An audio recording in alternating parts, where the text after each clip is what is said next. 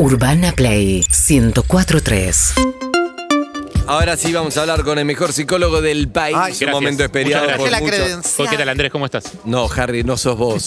Dios, no traje la credencial, voy a tener que pagar en No, no tenés que pagar, podés Credenciales. analizarte gratis. Estamos hablando con el número uno, el licenciado, nuestro amigo Gabriel Rolón. Buen día, Gabriel. Hola, Rolón.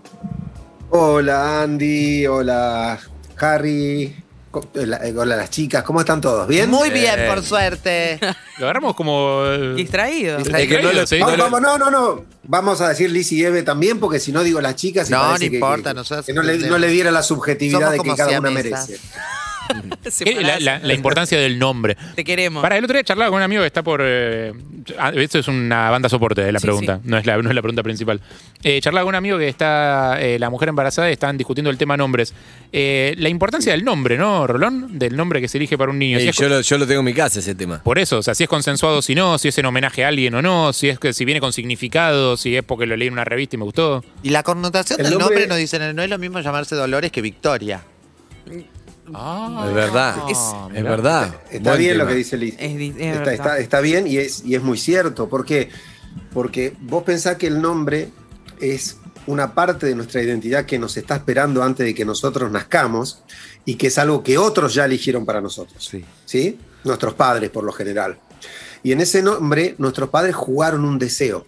Uno no le pone cualquier nombre a su hijo, diga, juega un deseo. Cuando vos decís, eh, por ejemplo, Salvador Dalí, ¿sí? Sa- Salvador Dalí llevó el nombre de un hermano muerto, claro. Claro. un hermano muerto antes de que él naciera, Sí. ¿sí? Que, es decir, que Salvador Dalí nació, eh, mejor dicho, murió antes de que Salvador Dalí naciera. Tremendo. Y él, él siempre dijo que en toda la locura de su arte, él estaba tratando de encontrar algo que le fuera realmente propio porque quería ganarse el derecho a tener su propia muerte. Ah, Mirá qué potente, ¿no? Sí. Y, y que en Y además, sí, claro, bueno, Sí. está bien, era Dalí, ¿no? No, Era, Dalí, claro. que- Aconsejamos también a los padres de, Dalí, que no creo que estén escuchando, aconsejamos que si, porque si si ahora le pasa la- lo mismo, que no vuelva a hacer lo mismo, porque si imagínate si uno tiene en claro, Rolón, que se le muere una mascota a tu hijo y vos decís, no, lo reemplazo con otra igual, al segundo día decís, no, dale tiempo al duelo, pero si Ah. encima le vas a dar un cachorrito con el mismo nombre, no. Sí, pará, y encima no cualquier nombre, Salvador, además. Claro, pero digo, Claro. está claro que no, Rolón, ¿no? Pero bueno, de otra época, fue hace más de 100 años. Mira, bueno, es que. eh, pero siguen pasando ciertas cosas, ¿no? Lo mismo le, le pasó a Van Gogh. Vincent era el nombre de un hermano de él que había muerto antes, ¿no? Digo, a Dalí la, la creatividad le, le bastó, digamos, para transitar de alguna manera esto con algunas excentricidades. A Van Gogh no le bastó No, la creatividad. no, no le bastó para nada, talento. Sí, Bueno, no, no, claro, digo, si- su, li- su ligazón con la muerte. Si le pones no, el bueno, mismo nombre y van a salir hijos genios, hay mucha gente que va- puede hacer cualquier cosa, va a estar pensando cualquier cosa, si no. Claro. Porque en realidad estás hablando de Van Gogh, no, no. estás hablando de Dalí, más allá que una vida tortuosa, pero genialidades también. Bueno, en este caso sí, pero fueron genios, digamos, a pesar de sus nombres y no a causa de sus nombres. ¿no? Esto es algo que pasa siempre con la locura. Uno tiende a creer que este, los locos siempre son genios. ¿viste? Uno, Sí. uno dice, bueno, y está loco, como todos los genios. No, no, que algunos genios hayan estado locos no quiere decir que todos los locos sean Sean genios. Digo, el universo está lleno de gente que está mal de la cabeza sin genialidad alguna, ¿no? Últimamente veo Este, muchos que están mal. No sé si a causa de la pandemia, ¿no? Pero mucha gente está, lo veo, la veo un poco piruchi. La tenés cuando el piruchi no es lo mismo que alguien que está loco que alguien que está piruche, si es alguien que uno no, no lo ve, gente que trato todos los días, como la producción, por ejemplo, como un montón de gente que, que me cruzo. algo, algo Pero cada tanto le veo un poquito de piruchi, ¿viste? En algunas cosas. Y yo digo, mm, debe ¿En ser. qué? ¿Tipo en reacciones, en respuestas? ¿En qué lo notas? El, ¿Se entiende el piruchi y Eve? Sí. Se entiende. Es Se piruche, decís, uh, viste, y decís, debe ser la pandemia. Como un poco descentrados. Claro, que es descentrado, no es ni malo ni bueno, ni estoy hablando mal de las personas, ni estoy diciendo no me gusta su característica. Digo cuando está un poco quizá corrido del eje. Mal sintonizados. Exacto, a cambio de la. Un poco fuera de foco, quizá a cambio de la pandemia. Veo mucha gente medio piruchi, no sé si te pasa, Rolón. Bueno, vos laburás de eso. Bueno, pero además vos sabés que hay un concepto en el psicoanálisis que es el de series complementarias, ¿no? Que, Justo esa materia digamos, no la vi, la verdad que no lo sé. Que básicamente lo, lo que quiere decir es que nosotros estamos afectados desde tres lugares distintos en nuestra personalidad. Nuestra historia, ¿sí? Es decir, los padres que tuvimos, cómo nos criaron, las cosas que vivimos, nuestro cuerpo, es decir, la biología que nos recorre y que es eh, la sustancia de nuestra vida, y el momento cultural en el que vivimos, es decir, cómo nos impacta lo social. Eso forma parte de nuestras reacciones y de nuestra personalidad. Digo, creer que haber nacido en medio de, de la Segunda Guerra Mundial es lo mismo que haber nacido antes o después es un error. Las personas que nacieron bajo esas circunstancias fueron afectadas por ese contexto social. Y este contexto, digamos, pandémico también afecta, Andy. Y afecta hasta el punto tal que vos decís, bueno, listo, no va a convertir en eh, loco a un tipo que no lo era. Digo, nadie se va a psicotizar, digamos, si, si no tenía esa estructura, a partir- porque, Sí. pero sí puede ser que todos eh, exacerbemos nuestros síntomas, Mm. nuestras debilidades, y entonces vos decís, fulano anda medio pirucho, no quiere decir que está haciendo Bien. eh, cosas eh, de, de otra personalidad, pero sí que eh, solía ser más calmo, solía este, reaccionar mejor, era más tolerante. Igual ahí también hay un tema, muy- de Rolón, de que estamos muy acostumbrados a eh, prever las reacciones de los demás o pensar que conocemos a los demás, entonces podemos prever cómo van a reaccionar. Y, y el día que alguien reacciona distinto a como nosotros esperamos, le decimos que está piruchi. Mm. Está bien lo que decís, Harry, está muy bien. Yo creo que sí, que por lo general el que piensa que conoce a otro se equivoca, digamos, uno es incapaz de conocerse a uno mismo, ¿sí?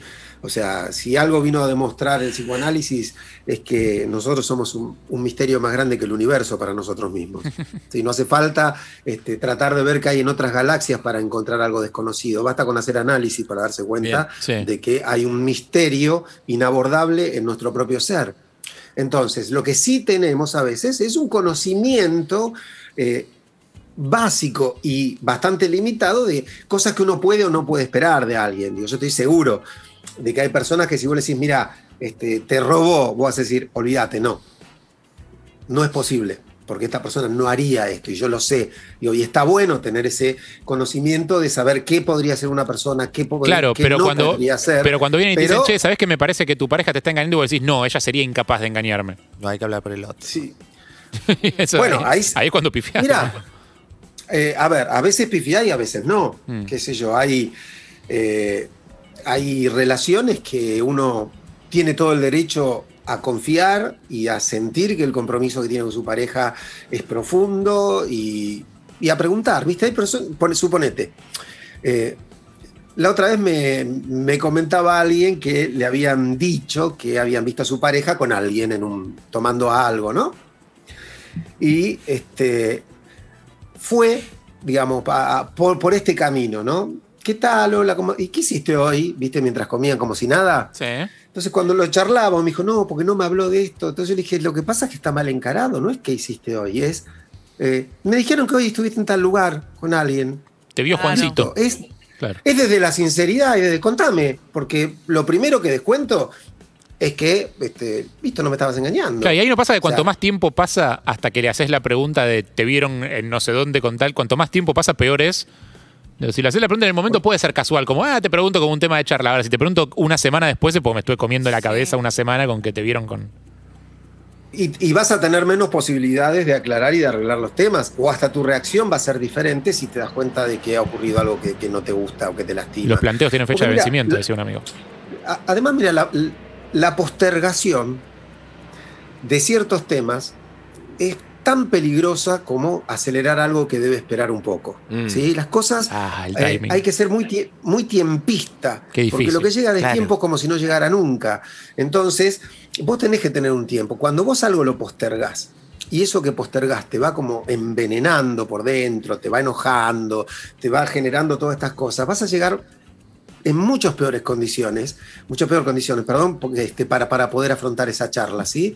Entonces, hay veces que me parece que lo mejor, digamos, no es patear la pelota para adelante, porque alguien te dice, te pregunta algo que vos ya sabés que tu respuesta es no, suponete, ¿no? Digo, qué sé yo, vamos con mis viejos este, a pasar estas vacaciones a X lugar, y vos decís, no tengo ganas, yo quiero irme solo con vos, ¿no? Suponete. Sí. Y vos decís, bueno, vemos, porque te faltan cuatro Ah, meses. y lo pateaste, claro. Claro. Claro, claro. Y pero capaz Sí, que era el y momento, capaz que era el momento de decirle, mirá, no. No sé si estoy muy seguro. Exacto. ¿Sabes por qué? Porque cuando vos vas y le decís 10 días antes, y ya, che, saco el hotel, entonces nos vamos todos, decís, no, prefiero que no.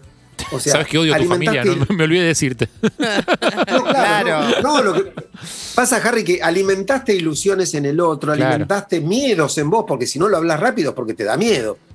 Claro, como, la, como, como la pregunta esa, la, la señora que vio a alguien en el, en el bar, no sé cómo fue recién, si vos se lo preguntás el mismo día, tú solo tenés el- la intriga de ese momento. Ahora, si se lo preguntás una semana, tenés Te la cabeza. pregunta más todo lo que te pasó en esa Fer- semana. fermentó. Claro. Fermentó porque además Claro. ella no te dijo nada. Claro. Entonces vos te quedaste esperando. Peor. ¿Qué te vas a preguntar, Liz? Antes, con respecto a lo- cuando decían los chicos, la gente que nace por la pandemia, que preguntaba Andy y todo, yo decía, sí, su- ay, ojalá que no toquemos madera, pero supongamos que esto sea una nueva mor- normalidad, el que los que nacen en pandemia ¿Son los que sufren los cambios o son los que tuvimos que transformarnos a esta nueva normalidad? Para ellos es el mundo que les tocó vivir. Sí. Lo cual no quiere decir que esto no tenga consecuencias. Ah, ¿no? consecuencias tiene igual, decir, digamos. Por, por lo que decía de la guerra, nacer antes o después. No, no, claro, digo, no, no es lo mismo. No es lo mismo. Claro. Está bien, vos, vos vas a necesitar una adaptación, Lisi, Sí. que a lo mejor alguien, Que que, si esto fuera, comparto con vos el deseo, que ojalá Sí, no sea esto, Sí, sí, pero que si esto fuera la nueva normalidad por mucho tiempo, por ahí un chico de cinco años o seis, no, no le va a llamar tanto la atención que la gente camine con barbijo y, a, y a vos te va a llamar la atención y Claro. te vas a tener O que alguien se lo acostumbrar saca, le y vas a re- y, vas a recordar los abrazos y, y Sí. los besos. Claro. Este, y por ahí esos chicos dicen, bueno, la gente no se abraza. que yo Claro, capaz aprendo que los pibes crecen como comunicación". suecos. O sea, se- con- si- sin ese contacto físico. Claro. Ponele, pero, pero suponete, eh, no- lo cual no quiere decir que esto no tenga consecuencias. Eh, no quiere decir que eh, la falta de contacto, la falta de No cercanía, la falta porque- de abrazos, no les genere un déficit que van a tener que llenar de otra manera. Rolly. ¿Sí? Sí. ¿Cómo? I just wanna Rolly. rolly, rolly, rolly, rolly. Tengo acá un artículo que con un cartel que me dice que si leo uno más voy a tener que pagar 0,25 dólares la semana, que no quiero, porque estoy casi al límite. Que dice... Entra desde incógnito. Eh, sí, pero bueno, de New York Times. ¿Sí? Ah, te Una pa- nota te- que está muy buena. Tengo una clave, me pasó un amigo, después te la paso. Dale. Bien. Que es la siguiente.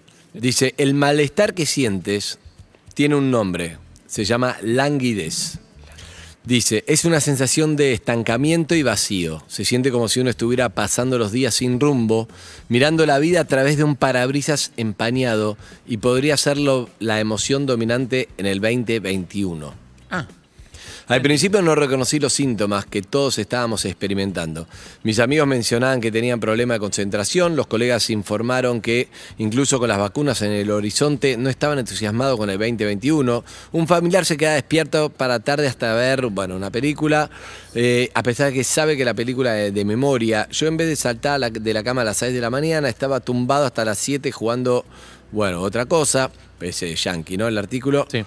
Eh, no era agotamiento, aún teníamos energía, no era depresión, no nos sentíamos desesperados, solo nos sentíamos sin alegría y sin rumbo.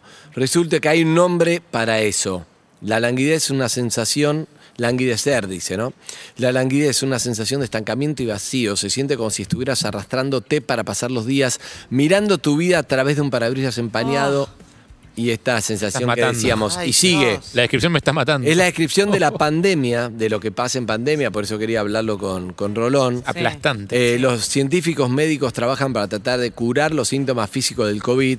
Muchas personas tienen problemas con la longevidad emocional de la pandemia. Algunos recibimos los embates del COVID sin estar preparados, mientras el intenso miedo y el dolor del año pasado se desvanecieron, claro, porque se supone que estaba mejor, está, está escrito en Estados Unidos, donde están en otra etapa.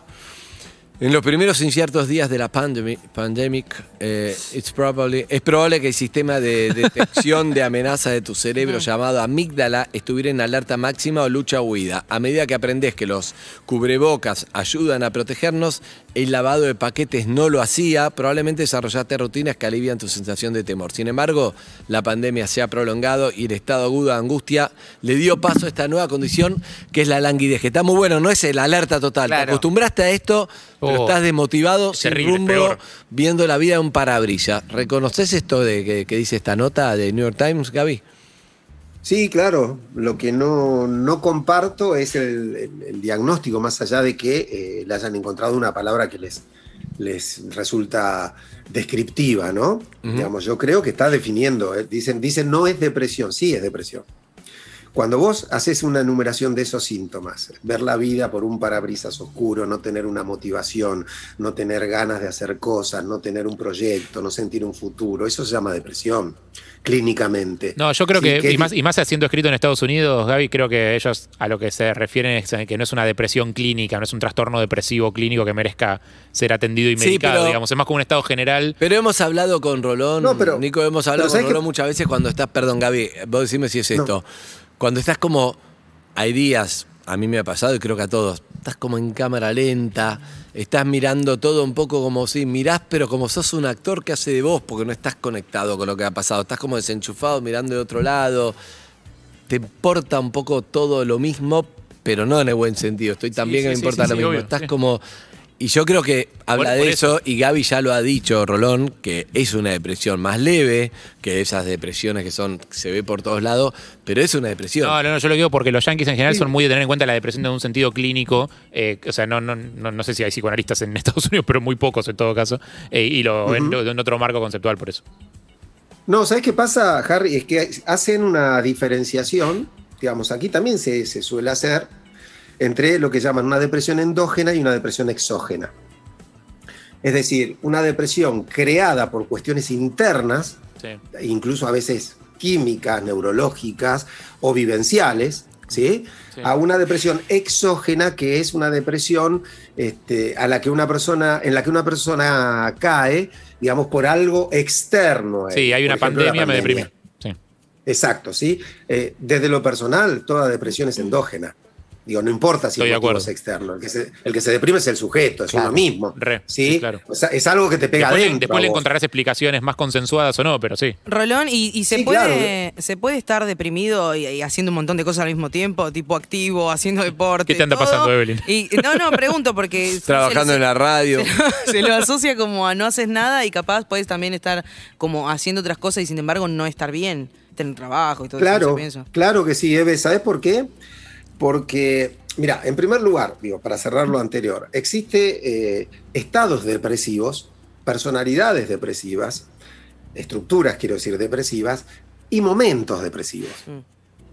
Es decir, una cosa es algo que decir, bueno, mira, esta persona tiene una estructura de- muy depresiva. O sea, desde que nació y hasta que, hasta que muera será un poco depresivo o muy depresivo porque está en su estructura, en su personalidad. ¿Sí? Otra cosa es decir, mira, está en un estado depresivo porque se le murió un ser querido, porque está atravesando un duelo.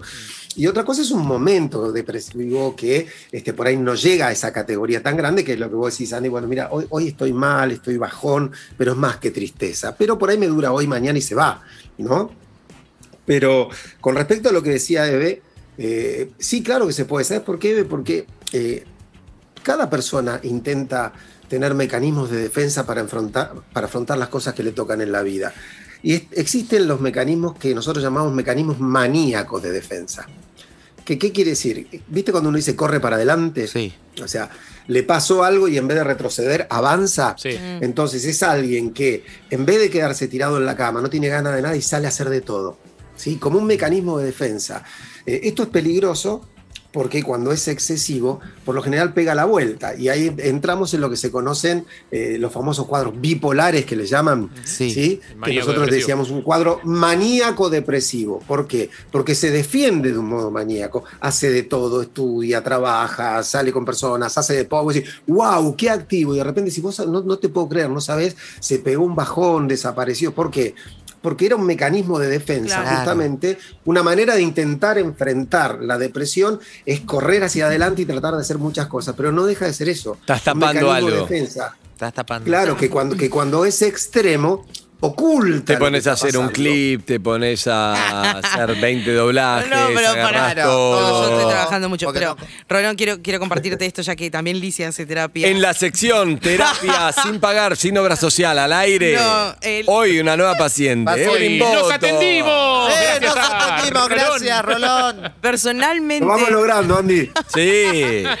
Personalmente, a, mí me sucedió que el año pasado trabajamos eh, por Zoom.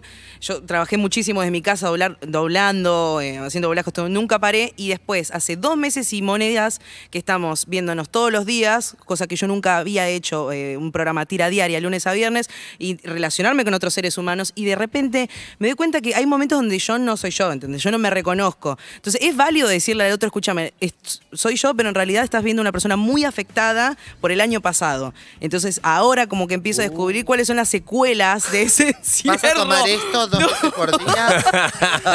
Esto también se lo aviso a los oyentes. Y yo que pensaba que estaba rara, enroscado, ¿no? Sépanlo, sépanlo que no es la Evelyn que yo solía ser. No sé, no sé, capaz estoy... La gente, Bueno, de, la gente de Morón la conoce bien. Bueno, pero ahí está bien, porque ahí, ahí dijiste algo distinto, Eve. No dijiste, eh, no soy yo, dijiste, no soy la Evelyn que solía ser, que no es lo mismo. Ok. Es decir, porque no se trata de que no sos vos. Sos vos puesta en una, en una situación de angustia, de estrés y de incertidumbre. Mm. ¿sí? Después de tolerar todo esto, esta sos vos, la que tiene estos mecanismos para enfrentar una situación así. Lo cual no quiere decir que cuando esto desaparezca, no retomes la, la- la característica de personalidad que tenías antes. Pero esta sos vos, sos vos enfrentada a situaciones Bien. estresan, Bueno, a mí me pasa que- Atención, llegó el Gracias, momento, Rolón. Gabriel, llegó el momento de a mí me pasa. Ah, dos cosas. Después Ah. Presentate. La primera, hola, doctor, soy, Soy Liz. Lizzy. Hola, Lizzy. Eh, A mí me pasa que siempre, por ejemplo, la radio, la, te- la popularidad, por decir una- el lugar de trabajo era como un medio para conseguir lo que a mí más me gusta, que es que los camioneros me griten, me reconozcan en la calle, se saquen Siempre te fotos, gritan. Móviles igual. en la eh, puerta. móviles en la puerta. Eh, siempre Que te esto- griten cosas lindas, Co- porque cosas gritarte lindas. gritaron siempre, me gritaron siempre. Se ve que yo descubrí, después de tanto tiempo que me habían gritado cosas feas, que la popularidad me daba un reconocimiento o un amor externo que venía de afuera. Entonces, ser famosa, trabajar en la radio, trabajar en la tele, hacía que cuando yo salga, ese cariño me venga de arriba, todo. Después, ahora lo que descubrí con la pandemia, que justamente coincide con este programa, porque fue el único trabajo que tuve, más allá de por el mundo y esto, es que ya no me importa tanto la radio para lo que me va a dar después, sino me gusta la radio para algo personal mío. O sea, venir acá me da satisfacción porque ellos son como mi nuevo grupo. O sea, es algo personal que encuentro acá, algo lindo acá. No son solamente el medio para cuando salgo. Claro. ¿Se entiende? Este- Sí, La- que la única persona que ahora no te escucha nadie, pero igual está bueno porque lo que te Claro, gusta es como- es esto. es Es como- la- es la única persona cuando- que va a terapia contar que está contenta, digamos. Es como cuando voy a, cuando ibas, qué sé yo, a la casa de tu abuela, a, la- a- a esos lugares. Cambió Es feo que le digas eso, es un Harry. de contención, es- eso como tu refugio, decir Claro, un pero, antes- pero siempre fue como el mecho. Ah, Siempre claro. fue el medio para yo después. Pero tenés que presentarle un Bueno. problema, es algo lindo lo que Ah, le ¿no está es- diciendo a es? Rolón. Sí, Ay, yo pensé que estaba mal de la cabeza. porque- Va, esa No, parte, no, eso tiene es- que ver igual. Bueno, lo, que pasa es que este, este es el famoso se hace camino al andar, ¿no? Sí. Es decir, lo importante es el camino y no la llegada. Este, no el punto de destino, sino el recorrido que se está haciendo. Entonces, La relación, no el orgasmo. No, no, claro. Bueno, por ejemplo, Andy, por ejemplo, digamos, está buenísimo eso. Que decir, bueno, uno di- disfruta de ese momento, forma parte de nuestro placer. Después veremos si cuando sale este, le, le toca bocina y le gritan Liz y Genia o no, o no, algún día no. Pero lo importante es no está haciendo eso solo para, para obtener un fin, sino porque el recorrido es agradable. Y esto es lo. es- a ver, este, este es como una, una síntesis de la vida, Andy. Nosotros sabemos que la vida termina mal. ¿Sí? Es decir, Sí, que el final termina. del camino es una, es una porquería. No importa, se, se trata de que el recorrido sea bello. Porque si, si todos apuntáramos a decir, bueno, si no voy a ser inmortal, esto, esto no salió, listo, todos serían, tendríamos una, una sensación de fracaso y depresión. Y pues lo que pasa con las que- parejas. La sensación de que, si te- no sé, tuviste 15 años en pareja, te separaste, fracasé. Fracasó la pareja. No fracasó. No Terminó. fracasó, se va. A, lo- a lo- puede haber fracasado o no, hay que ver. Si vos decís 15 años me Claro, llevé mal. Está bien, es verdad. 15 pero, mano- pero 15 fueron años de 15 años de de felicidad y un día te separaste, bueno, ya está. Claro, listo. Si vos estuve durante 15 años, fui feliz, construí esto, tuve hijos, hice lo otro, o no los tuve, no importa, pero compartí todo esto con mi pareja, fui muy feliz, listo, no dio para más, el camino valió la pena. Entonces me parece que esto, esto es lo bello de lo que de lo que está diciendo, porque es- esto lo trabajo mucho yo, intentando que, los pacientes lleguen a esta sensación que es eh, esta- estar haciendo lo que tenés deseos de hacer. O sea, que lo que estés haciendo tenga que ver con tu deseo. No necesariamente que vayas a conseguir el resultado que querés, pero que estés caminando en dirección a algo que deseas y te hace bien. Entonces yo esto lo veo como... ve- veo que este análisis empieza a dar su fruto con Ah, está bien. Bien, sí. Vamos. Sí, sabes que estás mucho mejor. Ahora yo desconfío Ay, que no me venga- podrías dar el dinero de la consulta de hoy porque no. No, claro, claro. Es al, Escúchame. es al revés, vos pagas para ir. No te paga el psicólogo. Exacto, bueno, pero es Lizzy, es. Ah, con Puede Voy a ser. poner Eh, una es verdad. historia. Yo siento que Lizzy viene un poco solamente para esto, para analizarse con Sí. Rolón y de paso hace esto. Bueno, Gaby, como siempre, un placer enorme charlar con vos, ¿eh? licenciado Gabriel Rolón, el mejor del país. Vamos, Rolón. Gracias, Andy, los quiero mucho. Ay, Yo también disfruto mucho. arroba- ¿En Chile, en Chile hay uno mejor? Arroba en Chile y no bueno. Arroba. pero es un huevón. Arroba Gabriel.rolón en Perros Calle, como siempre. Gracias, Gaby. Chao, Te abrazo. a queremos todos, mucho. Un abrazo todas. enorme para vos. Chau, chau. Urbana Play 104.3